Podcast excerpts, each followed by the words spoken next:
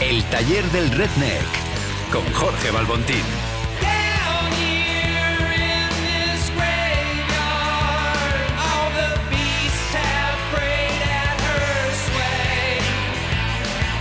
El taller del Redneck con Jorge Balbontín.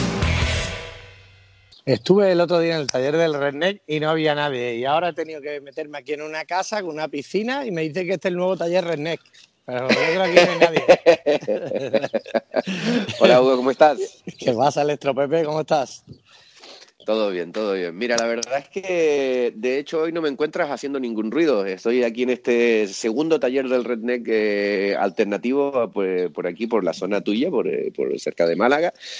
Eh, bueno, llevo unas semanas y, una temporada un poco más reflexivo. Últimamente, más que hacer inventos nuevos y electrocutar a la gente en diferentes partes del cuerpo, eh, me he dedicado a pensar un poco, que creo que ya está bien y que también toca. Vale. Entonces, si, Te- si quieres te cuento ¿Te, un poco te- por dónde va. te has comido, ¿Te has comido a Buda? ¿Te has, has vuelto zen? Eh, No, ¿cuál ha yo creo que también eh, me, me he contado las canas que tengo en la barba, ¿sabes? Y, y un poco más abajo también. Y, y me he dado cuenta de que, bueno, que tocaba también un proceso de reflexión. Entonces, bueno, aunque a veces la partida de algún amigo te lleva a una parte de nostalgia, también te lleva a una parte de memorias bonitas y de cosas y de cosas potentes, ¿no? Entonces hoy quería hacer lo siguiente, Hugo, quería comentarte de que en la línea de lo que nosotros somos y hacemos, que se llama el taller del redneck, ¿no? Y que siempre hemos dicho de que está esa inventiva y esa, y esa maravilla de, de solucionarlo todo con lo que tienes alrededor, me puse a pensar qué es lo que define también a un redneck, pero como característica de personalidad. Y creo que la característica número uno es el carisma. Hugo. El Vale. carisma del Venaz es una conjunción de muchas cosas, es una cuota de humildad, una cuota de inteligencia emocional, una cuota de empatía. Entonces, bueno, para mí, eh, como un penúltimo homenaje también a, a nuestro querido Tomeste, hoy quiero contar muy brevemente dos o tres historias, que igual terminan siendo cuatro, ya me conoces, eh, eh, del desde el taller del Redneck, pero historias que caracterizan el carisma de una persona como puede, como puede haber sido Tomestes, que era un rey de todos los rednecks. Ya. Bueno, pues venga, vamos con la primera. Encantado de, de este pequeño homenaje, que ya tuvimos uno en Conectado por la Costelería y que también podamos recordarlo con alguna anécdota. Perfecto, pues mira, te voy a contar la primera vez que yo realmente me vi con Tomás Estes. Tú piensas de que yo cuando llegué a vivir a Londres me fui a trabajar a Café Pacífico sin tener mucha idea de nada ni de, ni de poco. Y tío, después de estar trabajando ahí una semana y media, que ya había tenido un par de borracheras interesantes, me tocó hacer lo que se llama un doble. O sea, al día siguiente de una borrachera gorda, abrir el bar por la mañana y tener que cascarme el turno del día y el de la noche. Sí, que a- a- ahora está, ahora está acostumbrado a hacerlo, pero en esa época Ahora, todavía no, no era centro negro. No, no, ahora lo que estoy acostumbrado es disimularlo, que no es lo mismo. Sabes que eso también conlleva un, cier- un cierto arte. Estaba yo detrás de la barra cortando limas con, eh, bueno, con poco apetito de comerme la vida en ese momento y a las once y media de la mañana, que era cuando abríamos, de pronto aparece un señor con unos vaqueros eh, sucios y malgastados, no, lo siguiente, una camiseta que nunca me voy a olvidar que decía Cerveza Pacífico, que en realidad la camiseta era blanca, pero tenía una notoria mancha de salsa verde en un lado y notoria mancha de salsa blanca, eh, de salsa roja en el otro, con lo cual parecía la parecía la De México. mexicana. Exactamente. ¿sabes? Y tío, lo que más me llamó la atención de este hombre, que yo no sabía quién era, ¿sabes? Fue que cuando lo miré un poco más cerca, desde el otro lado de la barra, me di cuenta que la mitad del derecho de la cara estaba mejor afeitado que el izquierdo. Como que se había aburrido en la mitad de afeitarse por la mañana y de pronto dijo, ya estoy bien, ¿no?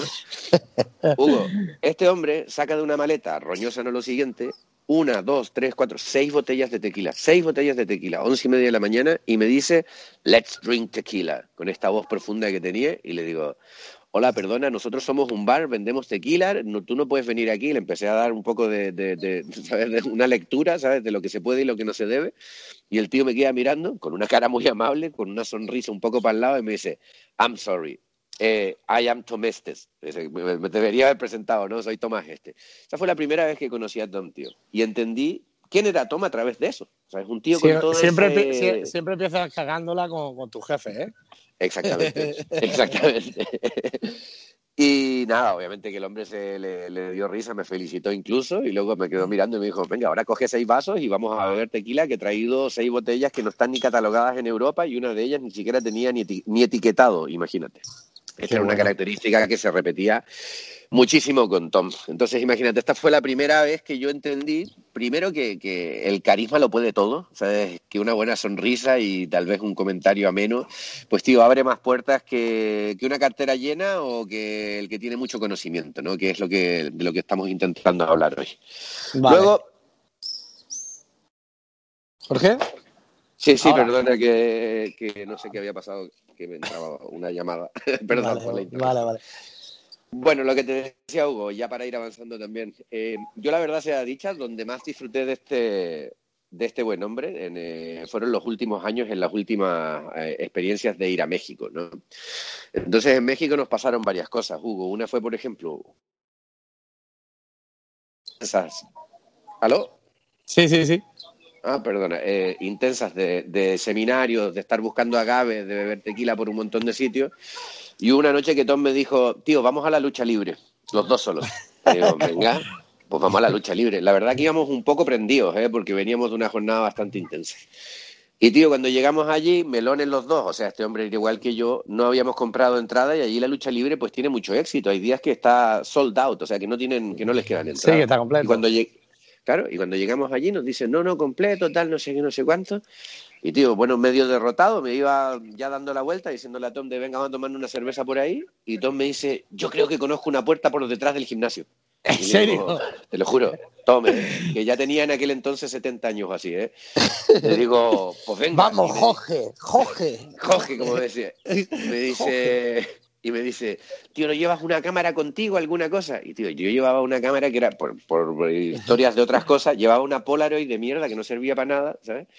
Y tío, me voy con la Polaroid y me dice, vamos a decir que somos periodistas. Y le digo, pero Tom, si parecemos los dos chiflados, ¿sabes? y me dice, tú hazme caso, tal, no sé qué. Y nos metimos por atrás, dijimos, nos pillaron, o sea, nos pilló una especie de segurata eh, nos dejó entrar, nos llevó a una especie de pequeño palco y dijo, desde aquí pueden sacar buenas fotos. Y yo estaba con una Polaroid que no sacaba fotos, que no tenía ni cartucho, no tenía ni, ni pilas. Pero bueno, imagínate. imagínate la risa que fue un poco esto también, ¿no? Y luego te doy otra, te regalo otra historia más, que esta involucra un personaje que lo vamos a denominar como el señor X o el señorito X, porque es que no se puede, no se puede desvelar. Vale. Eh, en la búsqueda de los agaves que estábamos recorriendo, pues literalmente las praderas, los cerros y las montañas por allí entre Jalisco y Michoacán eh, para el proyecto de curado en México todo funciona como funciona, ¿sabes? Todo es ahorita, ahorita, y cuando te llaman y te dicen, eh, sí, yo creo que mañana o pasado voy a estar cosiendo agave, pues tío, eso puede ser la semana que viene o dentro del próximo mes, porque todo puede suceder. También es verdad que cuando la gente se pone a algo, te avisan en el momento y tienes que ir allí y no tienes otra opción. Entonces andábamos literalmente haciendo de Indiana Jones, persiguiendo agaves, ¿vale? Habíamos ido a un sitio que se llama Mascota, que está en el centro de Jalisco, eh, donde una persona muy reconocida que se llama el Lobo de la Sierra, y además nunca nos quiso decir su primer nombre, dijo, yo me llamo el Lobo de la Sierra. Cuando, cuando llegamos a su casa, nos quedó mirando, le dijimos, venga, los agaves, tal, no sé qué, dice, agave, mañana, ya veremos, me dice, ahora es tiempo de beber y de comer. Y se fue a matar un chivo y nos que tuvimos que quedar ahí un par de días. Dos días, dos noches, borrachos como Dios, nos quedamos para esperar luego ver unos agaves que ni siquiera terminaron de funcionar. Pero bueno, de esa salida eh, nos teníamos que ir a un monte en, lo que es la, la precordillera de Michoacán. Íbamos en el coche, uno que era un amigo de la familia, que era un poco nuestro guía, un tío mexicano con mucho conocimiento, Tom, su hijo, eh, el señorito X y yo. Y cuando íbamos por allí, hablando un poco de todo en un coche bastante roñoso, de pronto en una orilla de carretera vimos una, una, señora que estaba a la orilla de la carretera con un cartel pequeñito que decía hoy, hoy pulque fresco, que yo no sé si todos los días tenía el mismo cartel para decir hoy pulque fresco. Hombre, claro, claro. Pero era, como, hoy no se fía, mañana sí, ¿sabes? Claro, claro, esto era como la primicia, ¿sabes? Hoy hay pulque fresco, mañana no sé. Entonces, nada, pues vemos lo del pulque y pues eh, el señorito X dice, ¡ay, yo quiero pulque, tal! No sé qué. Le digo, Teo, acabamos de comer. Tú cuando normalmente comes en México no bebes pulque inmediatamente porque el pulque te, levanta la flora intestinal, vamos, que te cagas rápidamente, güey. Y le dijimos, no, no, Pulque ahora no. Y dice, no, pero joder, si yo también aguanto, es que no me confiáis nada en mí, no sé qué, no sé cuánto. Y dijimos, bueno, bueno, el chaval quiere tomar pulque, pues venga, apárcate que vamos a tomar pulque. Me bajo y le pido a la señora que nos sirva cuatro o cinco vasos pequeñitos, pero pequeñitos te hablo como tacitas de café. ¿Sabes? Y, la, y este cabrón se viene arriba y dice, yo quiero el vaso más grande. México, al igual que en Estados Unidos, el vaso más grande, Hugo, son 750 mililitros. Sí, casi un litro. Es casi un litro, es una botella, es una botella entera. Y le, y le dieron esto, entonces yo le metí caña y le digo, venga, bébetelo, ¿sabes? Y estaba Tom con un ataque de risa, que el poco pulque que se lo estaba, que se lo estaba bebiendo, tío, eh, le estaba ya saliendo casi por la nariz, ¿sabes? Como con, con risa de, de, de, niño pequeño, ¿sabes? y el cabrón de Tom se me acerca y me dice, no va a alcanzar a llegar al coche, me dice. Y le digo, ¿en serio, Tom? Me dice, sí, sí, ya lo verás. De hecho, he escondido el papel higiénico, me dice. Qué cabrón, ¿eh?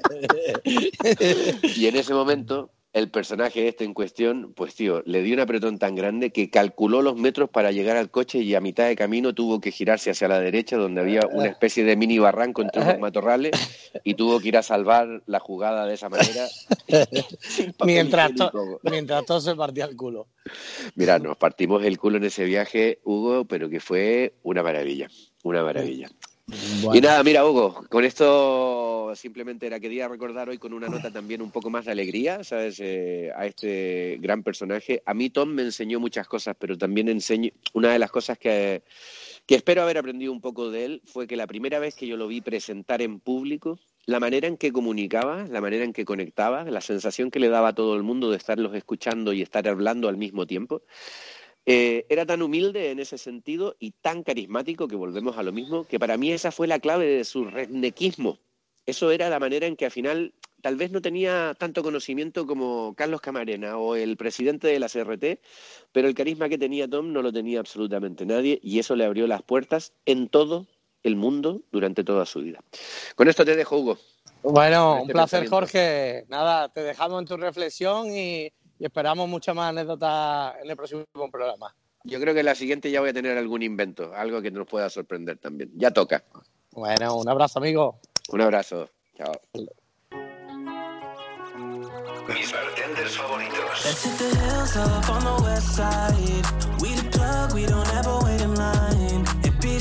Mis bartenders favoritos. Con Adal Márquez. Con Adal Márquez. Bueno, y estamos en la sección de mis partes de favoritos con Adal Márquez, que lo vamos aquí haciendo pre de banca, eh, abdominales, flexiones.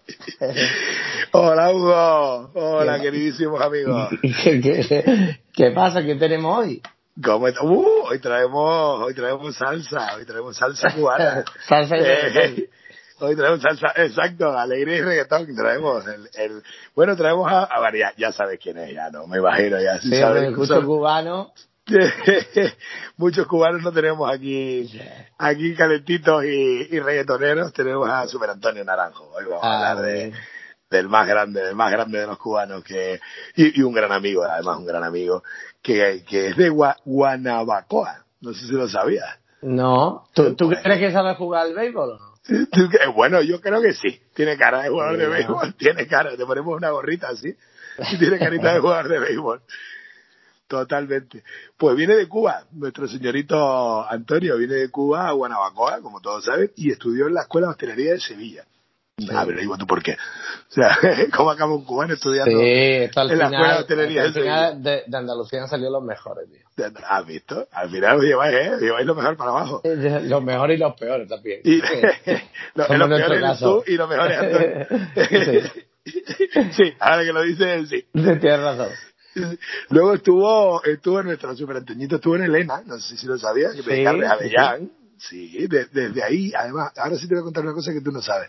¿Te acuerdas de que Antonio Naranjo ganó el Legacy, el Bacardi Sí. Legacy de España? Sí, sí, Pues sí. cuando él, cuando él ganó el Legacy, que venía de Andalucía, no sabes quién fue su jurado y el presentador del concurso. Jo, me suena un tío con gafas. Sí, uno con gafas, loco. Ahí, no, ahí lo conocí, que éramos, te estoy hablando de hace como 200.000 años.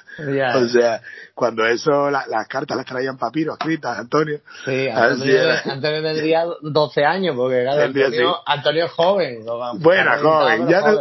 Ya no está joven, ¿eh? Ya no está joven, Antonio. Ya tiene una edad, ya también. Tiene, tiene un hijo, tiene un hijo, se ha divorciado, ya, ya es mayor, ya. Ya, mayor, mayor. Pues nos gana el Legacy aquí, nos gana el Legacy de España, se vuelve loco y se nos va para el Hincock. Sí. Imagínate, para Noruega, ¿te acuerdas, no? Qué loco. Sí. Se nos va para Noruega, Antoñito, que en el Hincock dura poco, claramente, porque hace frío y los cubanos no pueden vivir en, en la nieve. Está, Claro. está eh, genéticamente imposible. Genéticamente hablando es in- inviable. Entonces, eh, pero lo curioso fue que se nos gana el Legacy aquí, se va para el Hincock, se presenta al Bacardi Legacy de Noruega y lo gana. Ah, yo creía que había ganado el viajeo, World Class Viajeo Noruega. No, no, fue, que, ah, ¿fue Diageo? No, fue, fue Bacardi Legacy. Creo que fue Legacy, sí, sí, sí, ganó el Legacy de, de Vale, España vale, y el de Noruega. Se hizo pam, pam, y ganó Noruega. No, yo creo que la World Class no la ha ganado nunca, me parece. ¿eh? Uy, uy, No, no. No, me parece que no, ¿eh? No sé si estoy No, confundido eh, ahora. Ah, Pues no, no, Ah. estará, estará en lo cierto. Estará en lo cierto. Ahora, sí, sí, creo que no. ahora, te, ganado, ahora te he hecho dudar. Sí, sí, sí, creo, creo, igual me equivoco. A ver, espero no equivocarme ahora en mi sección, te mataré como me equivoqué. Pero, tío, pide el comodín de la, de la llamada. Además Pedimos el comodín de la llamada, llamamos a Antonio y lo arreglamos aquí ahora mismo. Además, Antonio, bueno, Antonio es un, un crack, es, es un tío que no para de hacer cosas. Eh, como sabéis, se nos vino del, del Hincock, se vino con un proyecto con el grupo La Confitería, a Stravinsky, como todos sabemos, lo, lo colocó entre los 50 Best Bands y, 25, se va, ¿no? y, se, el 25 y se ha ido de Stravinsky. No sé Sí. si no lo sabía, mucha gente supongo Sí. que los que lo oyen no lo sabían, tú sí lo sabes porque tú lo sabes todo. Tú tienes- Sí, el oráculo. Estás metido a- hasta lo más hondo en la industria, pero hasta lo más hondo posible. Y, mm, y se nos ha ido a Stravinsky, para todos los que no lo sepan, que lo está oyendo, y se nos ha ido a su propio bar, a Speciarium, que es el bar que él había abierto hace unos meses, que desgraciadamente le cayó pues la pandemia barra apocalipsis, a todos, exactamente. Y, y ahora está eh, enfocado en, en Stravinsky, está, bueno, y es uno de los cuatro autores también de la Coca-Cola Signature, Eso. él- y nos hizo la Herbal, el, el super Antoñito Naranjo, que creo que, que ya no las hacen más, me parece, no estoy seguro. Creo, Pues, que, la- la verdad que no lo sé. creo que no. Y además Antonio, además de estar enfocadito en el especial, tiene un par de proyectitos nuevos muy divertidos, que no sé si los puedo decir, pero yo los digo. Ala, pum. Y está a puntito de sacar unos licores, que se llaman, ¿Sí? entre, entre los cuales hay un licor de naranjo. Nunca has dicho. Habrá sido casualidad. hombre. Habrá sido casualidad, ¿Verdad que no? Pues nos lo saca ya. Luego tiene una colaboración de nuevo en Andalucía, que Sí. está en uno de los mejores restaurantes que tenéis por ahí, si no me equivoco, que es el Baltazares. Sí. Pues tiene una colaboración por ahí abajo y me parece que en breve lo tendremos por ahí haciendo haciendo cositas. Y está a puntito de empezar también un, un, un speakeasy en... Uy, ahora no me acuerdo el nombre. Como no sé Cerdañola. qué. Sí, no sé qué, o Cerdañola, no sé qué de mar, o algo de esto, un pueblito de los que está por aquí cerca de Barcelona Sí, y sí, está sí. con un speakeasy también muy chulo. Y creo que ayer, justamente ayer lo oí eh, comentando una cosa así de Strange, de que empezaba un proyectito también en Mallorca, creo. No, estoy muy seguro, pero ahí Joder, queda él. Sí. yo en la oferta. A mí me encanta, Antonio, ¿eh? a mí me encanta como persona porque va aceleradísimo siempre. Me Sí. dice, tío, eh, tío, habla con este tío, por favor, que lo, lo llamo y que no me coge el teléfono, no me responde. digo, digo, bueno, ahora has sufrido lo que está lo que sufre la gente contigo, tío. Exactamente, Antonio es igual. Sí, Antonio, bueno, Antonio es el hombre que jamás contesta el teléfono. Me recuerda a mi madre, que deja el teléfono en el piso de arriba y se queda en el de abajo. Digo, pero, sí, digo, pero si es un móvil, lo puedes llevar contigo. Antonio es igual, ¿eh? Antonio es exactamente igual. No entiende, claro que es cubano, en Cuba no hay móviles. Claro. Y se vuelve loco y no, no, todavía no tiene la costumbre. Digo, "Vale, se vuelve muy loco. Vale, ¿cómo podemos, cómo podemos, bueno, Antonio es fácil Bueno, seguir, Antonio, ¿no? Antonio es muy fácil de seguir, redes sociales, conferencias, lo podemos encontrar desde Perú hasta Berlín.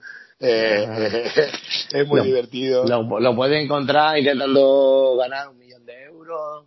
Sí. Como sea, sí, sí, sí, como, como sea. O sea, sí, Antonio me recuerda un poco en ese sentido, no sé si, si te acuerdas de Salvador Dalí, porque Antonio es un genio, las cosas como son, es un genio, pero es un genio ávido de dólares. Como decía, eso lo decía Ah, Salvador vale. Dalí de sí mismo. Decía, yo soy un genio ávido de dólares. Decía, yo quiero dinero, a mí no me liéis. Vender cuadros y todo, quiero vender muchos cuadros. Pues Antonio, Vale. es igual, Antonio es un genio. Pero para para ti, Adal, ¿cuál es su mejor virtud? Buah, Antonio tiene millones de virtudes, pero yo a Antonio siempre le digo que, que es un buscavidas. Eh. Antonio es capaz de sacar un negocio donde no lo hay, es capaz de ver el futuro de los negocios antes de que pasen, porque digamos, vamos a ser claros, ¿de dónde viene la kombucha? De Antonio. O sea, la kombucha nace de Antonio. Antonio es el que, el que hace nacer los Scooby y los reparte. O sea, nadie había, nadie se le había ocurrido hacer nada con kombucha aquí en, en Barcelona.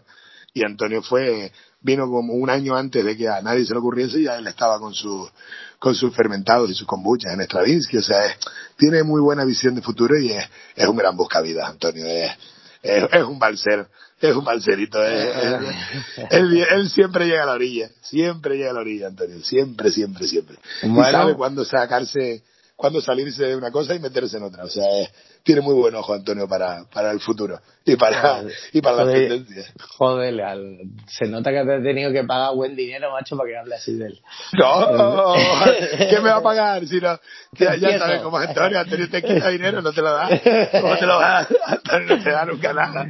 Adal, ha sido un auténtico placer y, y, nada, nos vemos, nos vemos próximamente. Nos vemos pronto, sí señor, muy, muy, y ahora más que nunca nos veremos muy pronto porque nos dejan viajar de nuevo, estamos casi vacunados ya y parece ser que, que volveremos a vivir lo que es nuestra vida de bartender, que es sonreír y abrazar.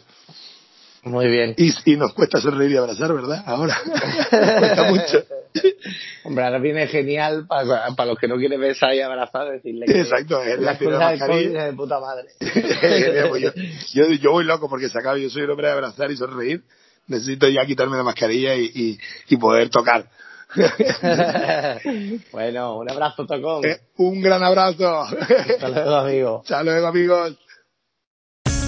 El Cierra Bares con Félix Jiménez. Félix Jiménez. Esta mina me domina. Es más fuerte y poderosa que cualquier medicina. Vamos, baby, adivina. El Cierra Bares. Bueno, bueno, bueno, bueno, bueno. Tenemos a Félix Jiménez ya preparado en un bar. ¿Cómo estás, Félix? Muy buenas. Pues mira, deseando que llegara este día para hablar contigo un poco te he hecho un poquito de menos y de mejor manera que, que dándote mi último cierre, ¿no? Sí, sí, porque el anterior, el penúltimo fue la Hacienda Curado, que esto ya no salió en el sonido del Che. ¿Y, y hasta dónde nos vamos hoy? Pues mira, viajamos hasta Palma de Mallorca, viajamos hasta Jimbo, sí. local que, bueno, creo que conoces bien. Ahí vivimos una experiencia súper divertida con el bueno de Pachi, Manu y, José Fran. un poquillo, un poquillo intimidado José Fran. ¿eh? Sí, sí, sí, un poquito serio, más serio de, lo que acostumbra. Pero bueno, la verdad que fue una experiencia chulísima. Tú y yo de barback vendiendo cócteles por la terraza para arriba y para abajo. Y, creo que, que, bueno, debido a esa experiencia ha sido un poquito lo que me ha recordado y, quería yo pues hablarte de este bar que me parece un, sitio estupendo. Sí, además ha sido un poco el primero que fue referente en Mallorca, aunque hay otros que también están súper bien y que lo vienen haciendo bastante bien. Y, bueno, ¿de qué se caracteriza? ¿Quién hay detrás? Cuéntame un poquito. mira, te cuento, este local abrió en 2008 y a los seis meses de abrir pues entró Matías ya sabes, con su carisma, con su forma de trabajar, lo metódico que es. Y bueno, en aquella época era un bar que abría a las 9 de la mañana, es decir, abarcaba todos los horarios del día, desde el desayuno, eh, pues los aperitivos, las copas luego. Entonces, bueno, en la época de 2008, ya sabes que estábamos en pleno auge del gin tonic, ¿no? Que, que, que, se puede decir que era una moda, pero esa moda ha continuado, ¿no? Y además muchos vivimos de eso. Ya ves, de los gin que se sirve. Tal cual. Y entonces, pues bueno, eh, la, la, manera un poco de ver eh, esa evolución de lo que eran los gin tonic y acompañado de la costelería, pues en 2015 quizá hay un punto de inflexión en este local, ¿no? Hmm. Eh, siempre ha estado presente, pero cobra mucha relevancia y en 2015 fueron elegidos mejor bar de Islas Baleares. Y en 2016, como bien sabes, y además estábamos ese día, eh, como mejor carta de costelería en FIBAR. Sí, me acuerdo. Y bueno, para que te vaya informando y te vaya sonando un poquito su nueva carta de costelería, va sobre todo eh, inspirada en las diferentes nacionalidades que conviven en Palma de Mallorca. Ya sabes que cuando estuvimos tú y yo allí, pues vimos que el público era súper diverso, ¿no? Al final Mm. hay una variedad que eso también te ayuda un poco a que tú puedas recomendarle lo que buenamente quieras, ¿sabes? Que eso... Sí, que de pronto había un marciano, que había un enano, que había un gigante. que una chica con tres tetas. Había un poco de todo. para gustos los colores. Y escúchame, bueno, ya sabéis que tienen dos salas, una que Sí. tiene un ambiente más tranquilo, más relajado, y luego la, la sala que nos gusta a nosotros, ¿no? La de, la de bajar el esfínter hasta el suelo, ¿no? Qué Ah. eres. Eso era ante-COVID, pre-COVID. Ahora pues que, que cambia un poco la película. Y luego también vamos a tomar un costelito, ¿no? Un costelito que he probado allí que me ha gustado muchísimo. Ya sabes que a esta gente le gusta mucho el desarrollo, el I más D. Sí. Y aquí en esta receta se ve claramente, ¿no? Costelito con gin mare, con un clarificado de fresa, una- un jarabe de, de cerveza alemana, agua de asear, limón y una espumita de cerveza. ¿Por Qué esto? Porque el cerveza ya sabes que Alemania está muy presente alemanes, ya. Y al final ellos com- comparten esa parte regional de sabores regionales con sabores internacionales, ¿no? Yo creo que, que aciertan Una bastante perfecta. ¿eh? Tal. Sabes que el staff, pues bueno, desde Borja, Matías y toda esta plebe de, de canallas que, que están allí, pues la verdad que hacen un gran trabajo y sobre todo, pues eh, esa combinación uruguaya-argentina que hay ahí, que es una locura. Entre mate y otras especias. y bueno, el Sí. otro cóctel que, que he probado, aquí sí que me parece una fumada increíble, pero muy curioso de sabor. Es con curado espadín, eh, un redestilado de pollo asado y un cordial chimichurri. Vamos, que lo mismo te lo bebe que te lo come. Suena regular, ¿eh? te lo tengo que decir. Pues digno de que lo pruebes, Hugo, porque es muy, muy, muy curioso este cóctel. Sobre todo el sabor que te queda en boca. Es súper complejo y al final muy, muy, muy gastronómico. Mira, ya sabes, Feli, yo no me lo creo, tío. Esto tenemos que ir tú y yo. Aparte, a mí solo me da susto. vale, yo voy deseando pegarme un viajecito con, ya sabes. Muy bien, ¿alguna cosita más, Feli? Sí, bueno, como punto fuerte, eso, en la final de 2019 terminaron su laboratorio, que es donde hacen todas las preparaciones para Chapó y, y Jimbo. Y aquí, pues ya sabes, tienen todos los cacharros que, que a nosotros nos gustan, ¿no? La rotabá, la centrifugadora, el vacío, el A ultrasonido. nosotros, a nosotros nos encanta cómo suena, no tenemos ni puta idea cómo se, se utiliza, pero suena de puta madre, ¿eh? Bueno, ya ves, cuando vimos a Miliaro con esas cosas y, y- Claro, y ahora cortamos de esta cita, ¿eh? ya es cosa, Nah, dice, pero ¿no? esta, Eh, parte la, esta la parte la cortaré. Bravo. Bueno, que ha sido un placer hablar contigo. Disfruto cada momento que, que comparto contigo, ya lo sabes, y espero que todos pues vivan esas pequeñas experiencias que yo desde aquí les quiero transmitir, ¿vale? gracias amigos y chicos, nos vemos en el próximo episodio que ya será el mes que viene. Un abrazo feliz. Abrazo enorme. El sonido del shake. Con Hugo Díez Boscovich. Podcast realizado en coctelera, llenado de conocimiento, información y diversión.